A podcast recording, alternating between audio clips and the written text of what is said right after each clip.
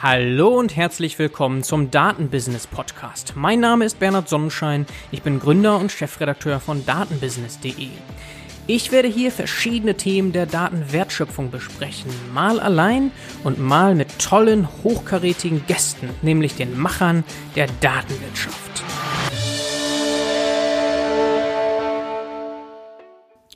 Heute mit einem neuen Format, das ich All LinkedIn nenne. Im Grunde handelt es sich dabei um ein News-Format, aber ich wollte gleich vorwegnehmen, um welchen Bias es sich hier handelt, nämlich ähm, LinkedIn. Also ich möchte hier gerne einfach mal besprechen, was mir auf LinkedIn so aufgefallen ist an interessanten Themen relevant für diesen Podcast. Und ja, das ist natürlich ein starker Bias, weil mir natürlich nur Sachen über mein Netzwerk direkt oder indirekt ausgespielt werden. So, und dann ist natürlich nochmal meine Selektion dabei. Es ist ja immer so mit der eigenen Meinung und der Subjektivität. Ich habe ja hier auch schon immer mal wieder gerne meine eigene Meinung auch kundgetan und habe das auch weiterhin vor. Dann warum All LinkedIn? Das ist ein kleines Wortspiel. All in LinkedIn, einfach deswegen, weil ich schon in der Vergangenheit jetzt immer stärker, gerade im Vergleich zu anderen sozialen Netzwerken und Medien, auf LinkedIn äh, Zeit verbringe, Energie reinstecke und ich das auch für die Zukunft weiter plane. Also auf der einen Seite passiv und auch konsumierend immer mehr, aber auch aktiv und Dinge teilen, kommentieren und so weiter. Das ist sozusagen auch für mich nochmal ein Plan und deswegen schien es mir ganz passend, das Ganze zu nennen All LinkedIn. Ja, und ich werde in diesem Podcast weiterhin den Fokus legen auf Interviews mit ganz spannenden Gästen, aber eben zwischendurch, wie auch in der Vergangenheit, hier und da mal Solobeiträge veröffentlichen und da ist das hier eben eine Reihe, die ich zwischendurch mal reinmische, also eine News-Reihe. So, und heute, in der ersten Episode, möchte ich eine Umfrage einmal vorstellen, besprechen. Also nicht in der, in der Gänze, sondern so das, was mir interessant oder überraschend erschien. Und zwar eine Umfrage des Digitalverbands Bitkom, Bitkom Research, zur Nutzung von künstlicher Intelligenz in deutschen Unternehmen. Konkret bin ich auf diese Umfrage gestoßen über den Herrn Andreas Streim. An dieser Stelle sollten Sie zuhören. Hallo, Sie sind Teil meines LinkedIn-Netzwerks und haben als Pressesprecher eben genau auf diese Umfrage aufmerksam gemacht.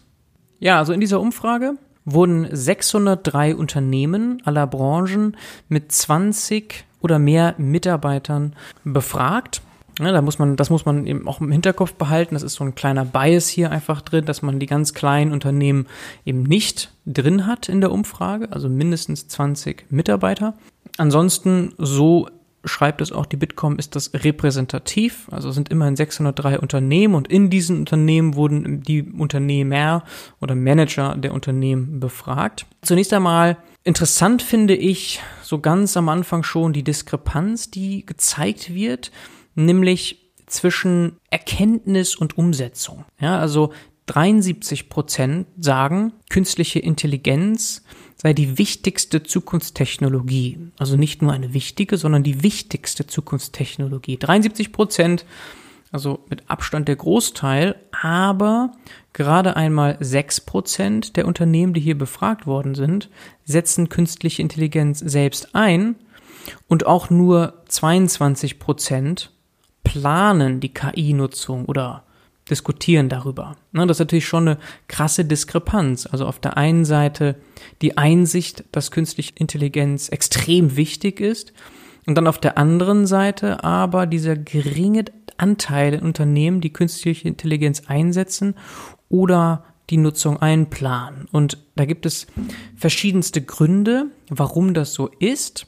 Das reicht von mangelnder Kompetenz, also dass einfach die entsprechenden Personen fehlen im Unternehmen, die das umsetzen können, bis hin zu fehlendem Geld oder auch unklare Rechtslage etc. Wobei ich spannend finde hier, dass der Großteil sagt, angibt, dass die Zeit fehlt, dass das der Hauptgrund ist für die fehlende Investition in künstliche Intelligenz. Und das finde ich sehr spannend. Also ich lese dabei vor allem zwei Dinge heraus oder ich interpretiere diese Angabe in zwei Richtungen. Einmal, ja, vielleicht eine psychologische Sache, so im Sinne von, wie wir das alle kennen. Ach, das mache ich morgen, wenn es um unbequeme Sachen geht. Ja, das ist wahrscheinlich einfach auch menschlich. Das macht die Sache aber ja in keinster Weise besser, wie wir wissen. Und dann vielleicht auch ein zweiter Punkt, den man hier interpretieren kann, zwischen den Zeilen lesen kann, wenn die fehlende Zeit als Hauptgrund für die Diskrepanz angegeben wird. Eine falsche Incentivierung. Ja, also man muss vielleicht wirklich mal darüber nachdenken, wie, das sind ja die Leute, die hier befragt worden sind, die Manager, wie diese incentiviert sind. Denn wenn diese gemessen werden an der Optimierung der KPIs auf Quartalsebene, dann ist es schwierig in Einklang zu bringen mit Investitionen in künstliche Intelligenz, weil diese angepeilten Lösungen brauchen Zeit. Also mal so ganz anschaulich gedacht. Das hat jetzt nichts mit künstlicher Intelligenz zu tun, aber wenn wir mal an Solarpaneele denken auf dem Dach, da weiß man ja sehr genau, wann diese sich amortisieren, ja, irgendwie nach 20 Jahren.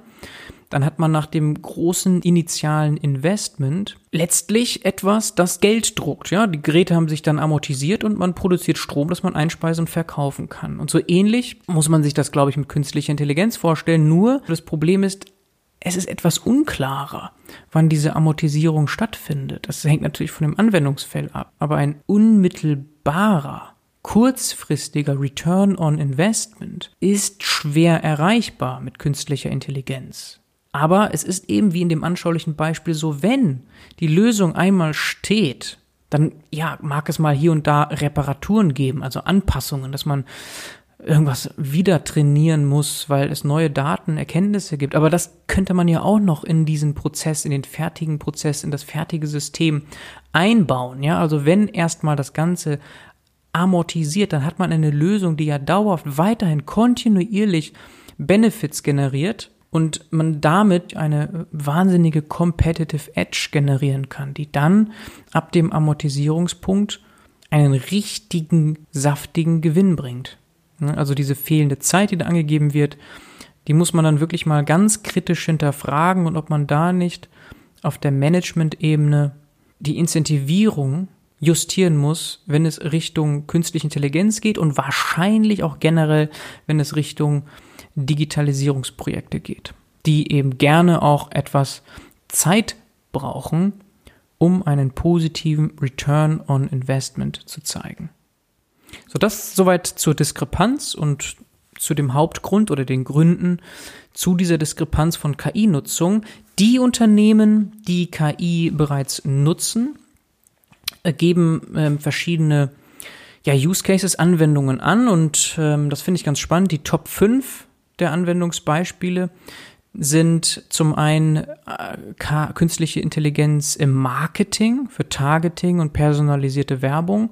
Über zwei Drittel der Unternehmen geben das an und 40 Prozent geben an, künstliche Intelligenz zu benutzen bei der automatisierten Buchung von Zahlungen und bei der automatisierten Beantwortung von Anfragen oder Reklamationen. Diese beiden Punkte finde ich nicht allzu überraschend, weil das eigentlich ja jedes Unternehmen braucht. Marketing, Werbung, das Abarbeiten von Kundenkommunikation ob jetzt B2B, B2C oder egal in welcher Branche, das sind eben Themen, die immer von großer Bedeutung sind und wo es auch schon, muss man einfach sagen, sehr viele Lösungen da draußen gibt, die man verhältnismäßig schnell und kostengünstig einsetzen kann. Dann an dritter Stelle, das muss ich sagen, hat mich ein bisschen überrascht, nämlich ein Drittel gibt an, künstliche Intelligenz einzusetzen für die Preisoptimierung. Klar, Preise können optimiert werden mit verschiedenen Methoden, aber dass da so oft schon die künstliche Intelligenz eingesetzt wird, anscheinend, das überrascht mich ein bisschen, sehr spannend finde ich. Und dann an vierter Stelle mit 25 Prozent wird die vorausschauende Wartung angegeben oder wie man es immer so oft liest, im Englischen Predictive Maintenance. Und dann eben an fünfter Stelle mit 19 Prozent die Planung von Transportrouten oder eben die Optimierung dieser mit künstlicher Intelligenz. Das ist ja auch ein Thema, das äh, man ja immer wieder hört und liest, ist eben die Logistik und die Anwendung von KI in dieser. So, das sind so die Top 5 und äh, die Schlusslichter dabei sind einmal die Vorauswahl von Bewerbern mit gerade einmal 2%. Das finde ich schon überraschend, weil wir ja hier, wie eingangs gesagt, einen kleinen Bias haben, dass wir die kleinen Unternehmen rauslassen. Also wir haben hier nur Unternehmen in der Umfrage drin mit 20 oder mehr Mitarbeitern. Das heißt, man muss auch davon ausgehen, dass da eine recht große Anzahl im Schnitt an Bewerbungen eingeht. Und dass hier dann in der Vorauswahl von Bewerbern, dass, dass so wenig künstliche Intelligenz eingesetzt wird, ja, das überrascht mich ein bisschen. Ne? Wir reden ja hier von der Vorauswahl. Natürlich, da gab es schon einige Skandale in Richtung Diskriminierung. Ja, wie gesagt, bei so vielen Mitarbeitern, bei größeren Unternehmen, da wird die Vorauswahl, nicht die finale Auswahl, aber die Vorauswahl ja ohnehin schon teilautomatisiert sein. Und dann ist ja die Frage, gut, was wird da eingesetzt? Sind das irgendwie feste Regeln, die da geskriptet werden? Was ist das für ein System, das diese Teilautomatisierung ausspielt? Und auch dort wird es Diskriminierungsfälle geben. Ja, deswegen würde ich jetzt das nicht als die große Gefahr zwingend hier sehen, sondern ich würde auch in der Vorauswahl dann eben das Unterstützende versuchen zu sehen mit künstlicher Intelligenz. Ja, man kann das ja irgendwie schon auch so bewerkstelligen, dass die künstliche Intelligenz nur so die Extremfälle vielleicht aussortiert. Und dann hätte man ja schon mal eine Vorauswahl, die durch künstliche Intelligenz unterstützt wird. Also das überrascht mich ein bisschen, dass das nur zwei Prozent angeben. Und noch darunter, absolutes Schlusslicht mit einem einzigen Prozentpunkt, ist Produktentwicklung. Und das finde ich auch sehr überraschend. Also, dass nur ein Prozent der Unternehmen angeben, dass sie künstliche Intelligenz in der Produktentwicklung einsetzen. Das deutet für mich, wenn ich das so lese, auf eine riesige Opportunität hin. Ne? Also alle Unternehmen, die ihre Produktentwicklung unterstützen können mit künstlicher Intelligenz, dürften oder können vermutlich eine große Competitive Edge aufbauen. Konkret kann man da an Simulationen denken. Gut, jetzt muss man fairerweise sagen, dass äh, man ja nicht so genau weiß, warum das so selten angegeben wurde, was sich dahinter verbirgt. Denn hinter einer Produktentwicklung ist das ist ja schon ein sehr generischer Begriff, steckt ja auch äh, sowas wie Marktforschung. Und Marktforschung wiederum wird sehr oft mit künstlicher Intelligenz unterstützt durchgeführt. Ne, das, das ist sozusagen das, was vielleicht gar nicht so gesehen wurde ähm, sozusagen in dieser Umfrage. Also muss man das natürlich ein bisschen kritisch auch sehen, inwieweit denn wirklich in der Produktentwicklung bisher so selten künstliche Intelligenz eingesetzt wird. Aber das scheint also ein sehr vielversprechendes Feld zu sein, worüber man zumindest mal als Unternehmen nachdenken könnte, um äh, sich einen Vorteil zu erarbeiten, weil das eben so wenige tun. Anscheinend. Dieser letzte Punkt deckt sich auch mit einer, einer weiteren Zahl, die hier in der Umfrage als Ergebnis gefunden wurde, nämlich dass nur 15 Prozent erwarten, dass sie mit künstlicher Intelligenz neue Produkte oder Dienstleistungen finden.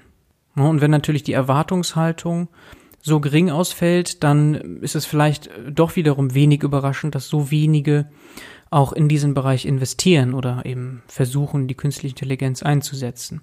Also das ist eine sehr spannende Sache, neue Produkte und Dienstleistungen zu finden, zu ermöglichen mit künstlicher Intelligenz. Das scheint eine große Opportunität zu sein. Und eine weitere Sache, die Unternehmen wenig erwarten, ist, und das finde ich auch überraschend, nämlich nur 16 Prozent, ist eine Kostenersparnis durch künstliche Intelligenz. Das finde ich sehr interessant, weil wenn man das so ganz binär sieht, wird künstliche Intelligenz eingesetzt, entweder innovativ in der Umsatzsteigerung oder durch Effizienzsteigerungen auch in der Kostenreduktion. Und das dürfte gerade jetzt mit der Corona-Krise nochmal an Bedeutung gewinnen.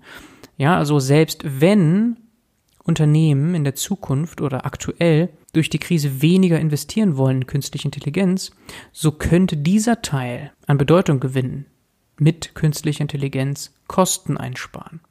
Also da, glaube ich, ähm, werden dann in der nächsten Zeit vielleicht mehr Unternehmen das Potenzial auch erkennen und äh, ausnutzen in der Kostenreduktion. Dann äh, ganz konkret auch nochmal Zahlen zur Frage, ob die Unternehmen in künstliche Intelligenz investiert haben in der Vergangenheit oder es planen in der Zukunft. Also ich glaube, so ganz zu Beginn kann man generell sagen, dass je größer das Unternehmen, desto eher hat es bereits investiert in künstliche Intelligenz oder plant es in der Zukunft. Also das kann man hier ganz schön sehen. Die kleinen Unternehmen bis 99 Mitarbeiter, die haben also in der Vergangenheit, hier wird angegeben, nur in vier Prozent der Fälle in künstliche Intelligenz investiert und fast zwei Drittel dieser kleineren Unternehmen haben noch nie investiert und haben auch keine Pläne in künstliche Intelligenz zu investieren. Und das ist im, im krassen äh, Gegensatz dazu, die großen Unternehmen, Konzerne mit 2000 und mehr Mitarbeitern, da sieht das anders aus, dass da schon 26 Prozent in künstliche Intelligenz investiert hat und auch nur in Anführungsstrichen 21 Prozent noch nie investiert oder keine Pläne haben zu investieren. Na, das ist natürlich schon ein großer Unterschied und das geht sozusagen, dieser Trend geht kontinuierlich von kleinen bis größeren Unternehmen. Spannend finde ich, ein Unterschied hier, wenn man einmal den Split macht bei 499 bzw. 500 Mitarbeitern, dann sieht man, dass die Unternehmen bis 499 Mitarbeiter in der Planung noch eher 2020 sehen als danach. Also diese Unternehmen wollen eher 2020 in künstliche Intelligenz investieren und eher weniger 2021 und später, wohingegen die größeren Unternehmen mit 500 und mehr Mitarbeitern eher weniger 2020 investieren wollen und vermehrt 2021 und später. Das ist sehr spannend. Jetzt weiß man nicht so genau, woran das liegt, wird hier nicht angegeben, aber das wäre eine spannende Frage. Ist das ein Corona-Effekt? Sind es die größeren Unternehmen, die eher ihre Investitionen hinaus verzögern? Und ist das nicht dann vielleicht auch eine Chance für die etwas kleineren Unternehmen, diesen, wie man so oft hört, Lag oder diese Verzögerung in der Innovation und in der Technologieadoption, dass man diese äh, Lücke ein bisschen schließen kann, indem man halt einfach schneller investiert oder schneller oder eher die Chancen in der Krise sieht. Ne, das könnte man, das vielleicht ein bisschen überinterpretiert, aber ich finde das ganz spannend, dass man hier diesen Unterschied ähm, an den Zahlen sehen kann. Und dann zu guter Letzt gibt es noch den Punkt, auf den ich jetzt hier nicht weiter im Detail eingehe, nämlich die Bestandsaufnahme zum Stand der KI-Forschung, der hier dann auch angefügt wird in der Veröffentlichung. Und da geht es eben darum, dass in der KI-Strategie der Bundesregierung unter anderem das Ziel formuliert wurde, 100 neue KI-Professuren in Deutschland zu schaffen. Und äh, aktuell haben wir so laut einer ersten Erhebung von Bitkom 164 KI-Universitätsprofessuren. Und das heißt natürlich schon nochmal eine, ja, das ist ja eine erhebliche, nicht Verdopplung, aber ne, 100 neue auf 164 bestehende, das ist natürlich schon eine enorme Herausforderung. Und diese Herausforderung hat Bitkom hier noch einmal ein bisschen herausgearbeitet, wie schwierig das ist und die Gründe dahinter und was man tun könnte. Und ähm, in dem Zusammenhang auch nochmal eine Karte gezeigt, wo denn aktuell so die Hotspots sind von KI-Forschung. So ähnlich wie in der KI-Landkarte von der Plattform Lernende Systeme. Da hatten wir ja hier den Herrn Dr. Johannes Winter in einer Episode hat diese KI-Landkarte vorgestellt. Also auch hier gibt es eine Karte und da kann man sich also informieren zu den äh, KI-Professuren, den aktuellen in Deutschland, wo da so die Hotspots sind. Also das äh, werde ich alles in den Shownotes verlinken, kann, können sich äh, die interessierten Zuhörer mal genauer anschauen. So, das soll es gewesen sein für die erste Episode dieser Reihe. Ähm, ich hoffe, es hat euch, es hat Ihnen gefallen. Ich freue mich über Feedback. Bis zum nächsten Mal. Ciao, ciao.